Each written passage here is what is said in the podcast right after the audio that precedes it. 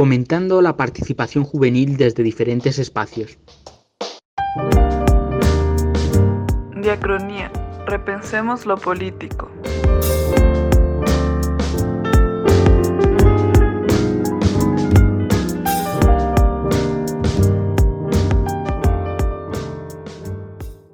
Bienvenidas y bienvenidos todos a un nuevo capítulo de La Voz Juvenil, el podcast de Diacronía. El día de hoy estamos con Michael Vázquez, comunicador y writer de Diacronía, y hablaremos un poco sobre el nuevo proyecto de ley eh, de las oportunidades, que bueno, para entrar en contexto, es una propuesta del presidente Guillermo Lazo que será llevada a la Asamblea a finales de septiembre para su aprobación. Y si en el, caso de no aprobarse, eh, busca el presidente llevarlo a consulta popular.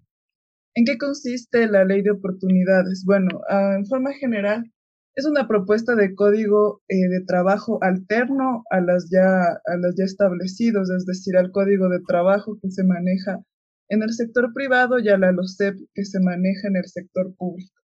En este caso, Lazo y el otro de trabajo han sabido decir que quieren convivir con los dos códigos de trabajo, mantener el que ya está establecido para quienes tienen trabajo actualmente y crear este nuevo justificándolo en los problemas que ha traído la pandemia, que han traído que siete de cada, de cada diez ecuatorianos y ecuatorianas no tengan un trabajo fijo. Y bueno, después de haber presentado más o menos en qué consiste esta idea, me gustaría saber qué piensas acerca de este nuevo proyecto de ley. Alejandra, el gusto es mío estar aquí en Diacronía, la voz juvenil, para poder expandir un poquito más el tema, estar aquí opinando, sobre todo conocer diferentes aristas de lo que vamos a estar tratando. Lo que se me hizo interesante es lo que, cómo lo planteaste, este doble escenario que puede estar el Ecuador viviendo, es decir, conviviendo entre un código del trabajo y a su vez esta ley de oportunidades. Tengo expectativas, se espera siempre lo mejor, pero hay que considerar qué tipo de intereses ocultos se pueden trastocar detrás de esta ley de oportunidades. Sobre todo porque se orienta más a este público o a esta población que se encuentra sin trabajo, es decir, ese 70% desempleado o que tiene un trabajo informal dentro del Ecuador. Hasta donde tengo entendido, este proyecto de ley manifestado por el Ejecutivo presenta estas nuevas modalidades de contratación y con ellas se pretende fomentar este empleo que básicamente en esta pandemia se vio afectado para mucha población ecuatoriana y sobre todo generó inestabilidad desde las casas. Ahora, insisto, la única duda que me queda, o quizás es interrogante, que todavía no se devela por parte del, ministro de Trabajo, Patricio Donoso, es cómo coexistirán estos, este código del trabajo y a su vez esta ley de oportunidades, que se sabe muy poco, porque hasta hace, hasta hace poquito, hace poquito no se ha develado mayor, mayores detalles. Claro, es verdad lo que dices. Bueno, eh, como mencionas, hay mucha expectativa e incertidumbre en este caso porque eh, de lo que hemos visto que ha dicho tanto el presidente Lazo como el ministro Donoso, se pretende hacer vigente este nuevo código de trabajo para las personas que no poseen un empleo, diciendo por un lado que van a mantener el código de trabajo ya antes que conocemos, pero no sabemos si es que después, o sea, el hecho de que haya un nuevo código de trabajo afecte también a las personas que ya tienen empleo. Es decir, bueno, yo pienso, puede ser que personas sean despedidas o, o utilizar esta ley para luego insertarlos con el nuevo código que tiene un objetivo de flexibilizar los contratos, flexibilizar el trabajo en sí, que muchas veces esta flexibilización, que bueno, desde mi perspectiva como que romantizan esta idea de poder trabajar, acomodar los horarios, se traduce a precarización laboral. Eh, es algo que, que, estamos pensando, que tenemos incertidumbre, como ya dijimos, pero eh, está en la mesa, o sea, si realmente se va a precarizar más los derechos laborales. Como sabemos, los derechos conseguidos los por los trabajadores no son regresivos, esto quiere decir que los derechos alcanzados no pueden ser quitados a quienes están trabajando pero no sé, creo que esa es una de las preguntas. El hecho de que, o sea, después de un tiempo, si realmente se va a mantener esto de que solo para los nuevos trabajadores exista este código o qué código va a tener supremacía. Claro, y mira, ahora que lo planteaste así, me dejó de interrogante, porque los que ya gozan de un empleo estable se supondría que estarían acogiéndose al código de trabajo, el general. Y los que recién ingresan, entonces estarían dentro de esta ley de oportunidades.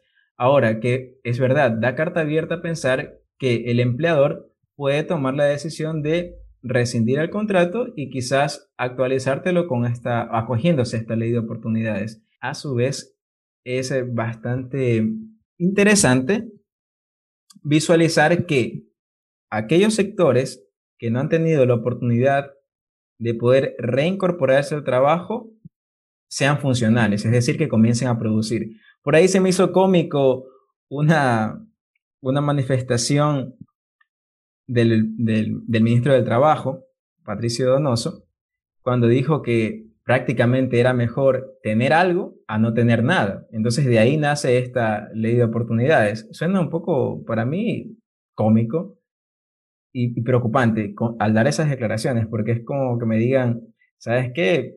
Te estoy dando 5 dólares o te estoy dando 10 dólares.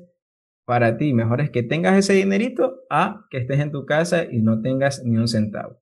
Y que si lo veo desde cierta perspectiva, es verdad. O sea, 10 dólares me vienen muy bien, a diferencia de estar sentado sin hacer nada.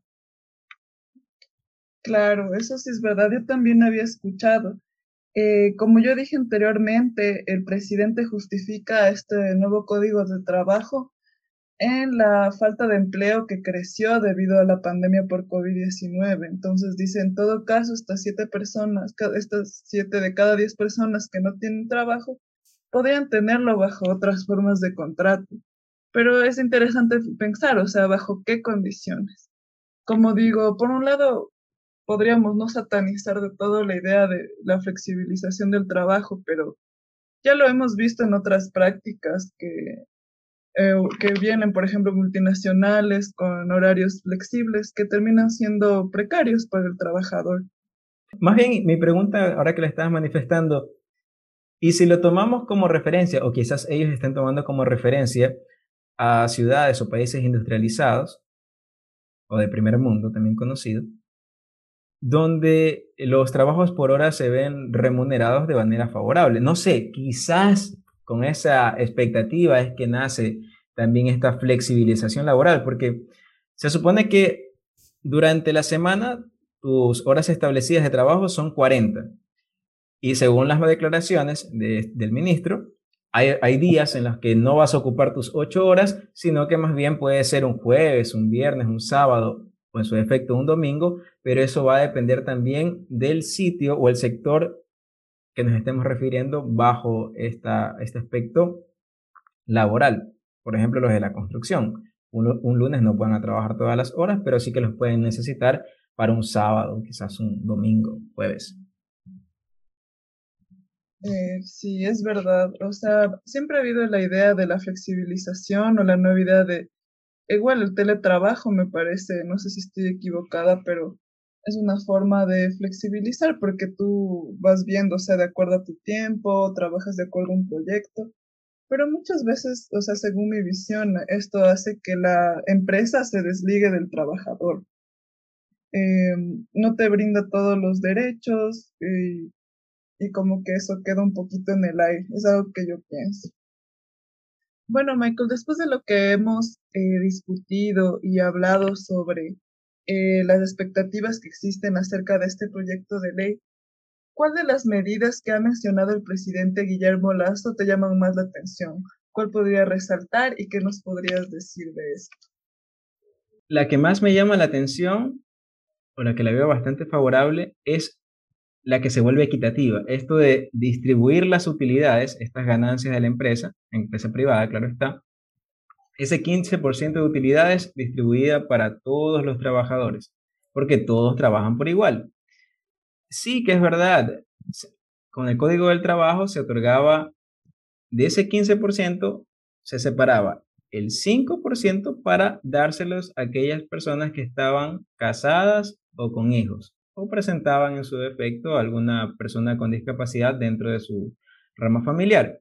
Pero hay que considerar, o dentro del trabajo todo es distinto, porque si yo trabajo 8 horas, mi amigo trabaja 8 horas y estamos aportando, nos estamos sacando o dedicando completamente, considero totalmente justo esa redistribución por nuestro desempeño, porque dentro de este campo laboral estamos cumpliendo. Por lo tanto, con que me repartan de manera equitativa, para mí sería bastante, bastante bien. ¿Qué otro punto te gustaría resaltar sobre esta propuesta de la ley de oportunidades que tú creas que puede de cierta forma, no sé, de acuerdo a tu opinión, mejorar la calidad de los trabajadores, que no en este caso son las personas que están buscando trabajo o viven de un trabajo informal? ¿O de qué forma verías también que uno de estos puntos podría precarizar el trabajo de las personas que, de los ecuatorianos y las ecuatorianas? Dentro de esta ley de oportunidades laborales, considero que hay un punto que me deja todavía en duda que es respecto a esta jubilación patronal. Se dice que no se va a tocar los fondos de reserva con respecto al IES. Eso se va a conservar ya sea si utilizas el código del trabajo o si vas con la ley de oportunidades laborales. Lo que sí se aboliría es esta jubilación patronal. ¿En qué consiste la jubilación patronal?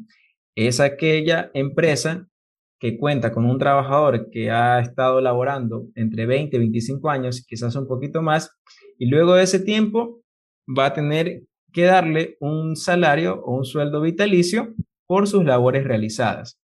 Eso en, cierta, en cierto aspecto resulta, resulta, resulta interesante. Pero ¿qué estaba ocurriendo? Que las empresas, antes de llegar a esos 20 o 25 años, lo que estaban haciendo para librarse de ese pago vitalicio es, era simplemente despedirlos, ese despido anticipado, por cualquier motivo, porque siempre se las inventan. Y con la ley de oportunidades laborales, lo que se busca es que se cree un fondo jubilar.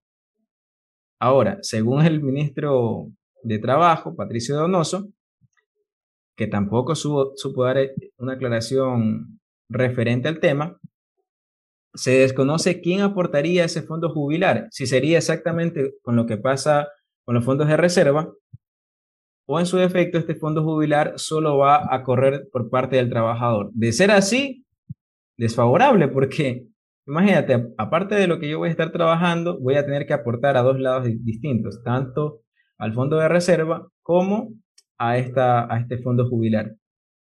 Algo rescatable de ahí, que mientras que ya no hace falta que yo trabaje en un mismo sitio por 20 o 25 años. Ahora yo puedo mantener ese fondo de jubilación indistintamente en la empresa que yo me vaya moviendo. Imagínate que yo termine trabajando en 5 o 6 empresas y no haya cumplido ni 10 años en cada una de ellas.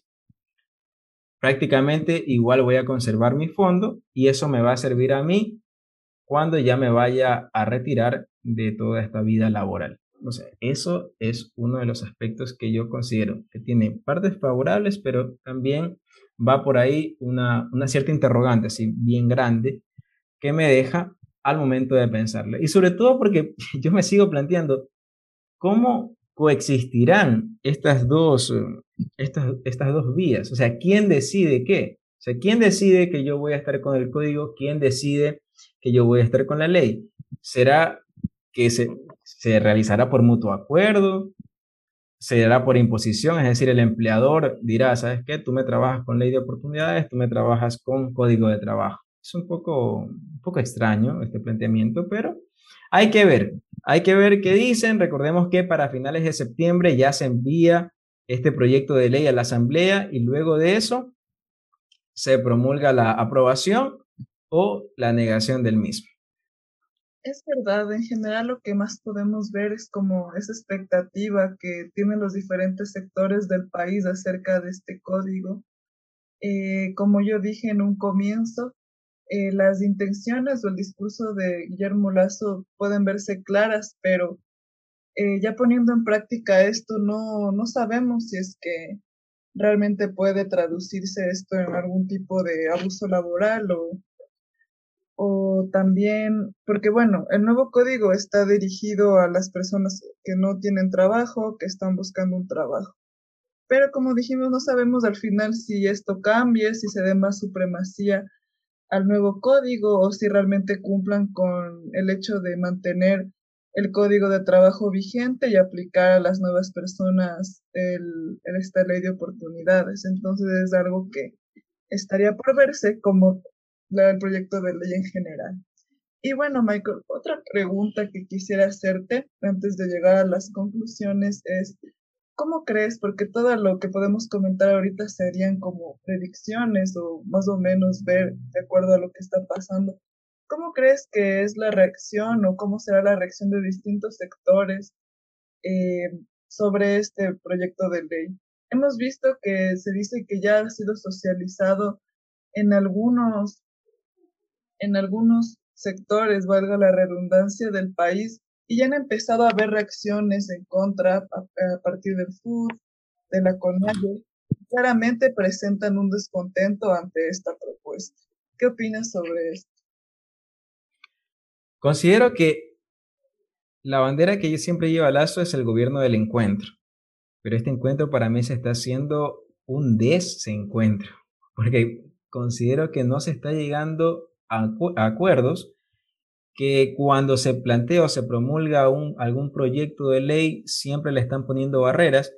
Tengo entendido, dentro de esta, de esta propuesta de ley, no se visibilizó las necesidades de las cuales requiere el trabajador. Simplemente se la promulga desde una solución de oficina. Según mi apreciación, puede ser que ellos ya tengan la aprobación de diferentes sectores productivos del país, solamente entre empresarios, puede ser el caso, pero estamos olvidando que también para esto hay que considerar todo el contexto general del país. Y no me apego a este planteamiento del, señor Patricio Donoso cuando dice que nada es más precario que no tener empleo. O sea, no se trata de que porque no tengo empleo me, me van a dar unas migas y por eso debo conformarme. Se trata de garantizar que el empleo o el trabajo que yo consiga va a tener todas las normas necesarias basado en mis derechos, basado en la Constitución, y considerando mis obligaciones para yo poder cumplir un trabajo de manera estable, sin tener miedo a alguna precariedad, porque eso es lo que más se ha agudizado en, este, en estos últimos tiempos. Vemos gente que está vendiendo por las calles, vemos personas que se han quedado sin empleo, mayor parte de la, población o público femenino, y eso genera cierta preocupación al momento de observar que familias enteras no tienen una fuente de ingreso sólido para poder solventar sus gastos. Entonces, partiendo de ese punto, yo sí creo necesario que antes de promulgar o promover alguna ley, antes de lanzar alguna propuesta, sí que hay que tener cabeza fría y considerar todos los aspectos, no solamente viéndolo desde la oficina o como una propuesta que haya nacido anticipada. Sí, es verdad. Eh, de cierta forma se ve como una propuesta emergente, como ellos mismos dicen, justificada a partir de la pandemia por COVID-19, que como sabemos ha exacerbado las desigualdades sociales en toda dimensión. Es algo que se ha visto claro y ha, golpeado bastante en el aspecto de, trabajo de nuestro país. Varias personas perdieron su trabajo, ha crecido el empleo informal, el desempleo. Entonces, como tú mencionabas, realmente las medidas tienen que ser medidas que creen impacto positivo en la calidad de las personas, asegurando derechos, en este caso, de los y las trabajadoras, los trabajadores y trabajadoras del país. Y también, o sea, que no, o sea, que no sea como que un, una propuesta que se quede en el en el pequeño o mediano plazo, sino algo que realmente pueda manejar eh, la situación actual que estamos viviendo, que como sabemos es complicada. Realmente la crisis del COVID es algo que ha tenido un impacto en todas las dimensiones de la vida social y no sabemos hasta cuándo sigan. Entonces creo que la idea es promover políticas públicas y proyectos de ley para la gente, para no realmente solo para un sector, sino para todos y todas, que nos garanticen no solamente un trabajo digno, sino educación, que vemos que me gustaría recalcar que eh, se ha visto y se va a ver golpeada por algunas políticas que propone este gobierno. Debemos ver qué va a pasar con la salud, que son como eh, elementos esenciales para la, para la vida de los ecuatorianos y las ecuatorianas. Así es, Alejandra. Tienes eh, toda la razón al momento de decir que no necesitamos este tipo de medidas a manera de parches como para que sean momentáneas, uno que otro ratito funcionen y el resto no, no contemplamos más allá del impacto que pueda generar dentro de la economía del, del ciudadano común, sobre todo el ciudadano común, este personaje que se encuentra invisibilizado dentro de la sociedad ecuatoriana, aquel que no tiene un trabajo estable, aquel que o no tiene el trabajo o presenta un trabajo informal y que forma parte de esos 6 millones de ecuatorianos que se encuentran aún sin un ingreso fijo. Y ahora sí considero que por ahora las personas que gozan de un trabajo meramente estable sí que deberían salvaguardarlo y a su vez promulgar desde sus sitios un mejor trato dentro de, esta, de este aspecto laboral. Sí, es verdad. Para cerrar, bueno, yo por mi parte quisiera decir que sí.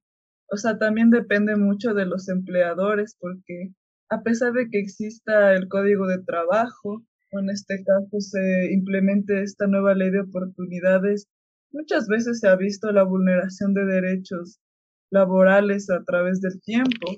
Eh, como sabemos, a nivel mundial y en nuestro país ha sido una lucha histórica el poder conseguir ciertos derechos de los que hoy gozamos y que aún faltan. Entonces creo que este tema de la, del proyecto de ley de las oportunidades es un tema que nos invita a pensar mucho sobre qué está pasando en el gobierno, cuál es su discurso, qué está pasando con la crisis del COVID-19 y también cómo se están dando las relaciones de trabajo a través de estos nuevos mecanismos y contrataciones de flexibilidad laboral. Bueno, Alejandra, esperemos que este nuevo gobierno, que lleva poquito más de, de 100 días de gobierno, proponga leyes interesantes que visibilicen todos los ámbitos sociales y no solamente velar por ciertos intereses que si bien es cierto, funcionó el plan de vacunación, pero no por siempre se va a poder mantener con ese escudo de haber cumplido con las vacunas, sino que necesitamos ver más acción dentro de este nuevo gobierno, que es el del caballero Guillermo Lazo. Que le auguro los mejores de los deseos, porque como ecuatoriano necesito ver soluciones y no ahondar tanto en problemas hay que dejar de lado esas pequeñas querellas que se tienen entre, entre la Asamblea, entre el Legislativo y el Ejecutivo y buscar caminos que sean viables para poder avanzar dentro de este progreso como país. Y que esta nueva ley de oportunidades se devele de manera completa y no solamente como pequeños chispazos que van, un día aparece una, una noticia, el otro día otra, pero no nos terminan de dar cuál es el contexto general o cómo se manejaría, porque lo que sí me queda en duda es por cuánto tiempo duraría esta ley, que coexistan dos cosas al mismo tiempo, ya de por sí es complicado. Veamos cómo lo pueden aplicar. Gracias, Michael. Te agradezco bastante el haber estado hoy en este espacio.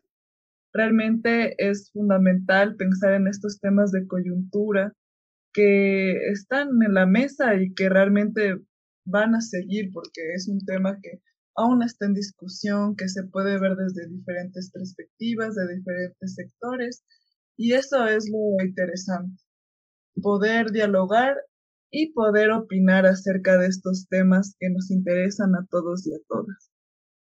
Les invito a escuchar el siguiente capítulo de este podcast La Voz Juvenil y también les invito a seguir nuestras redes sociales. Les mando un saludo y gracias por escuchar. Hasta pronto.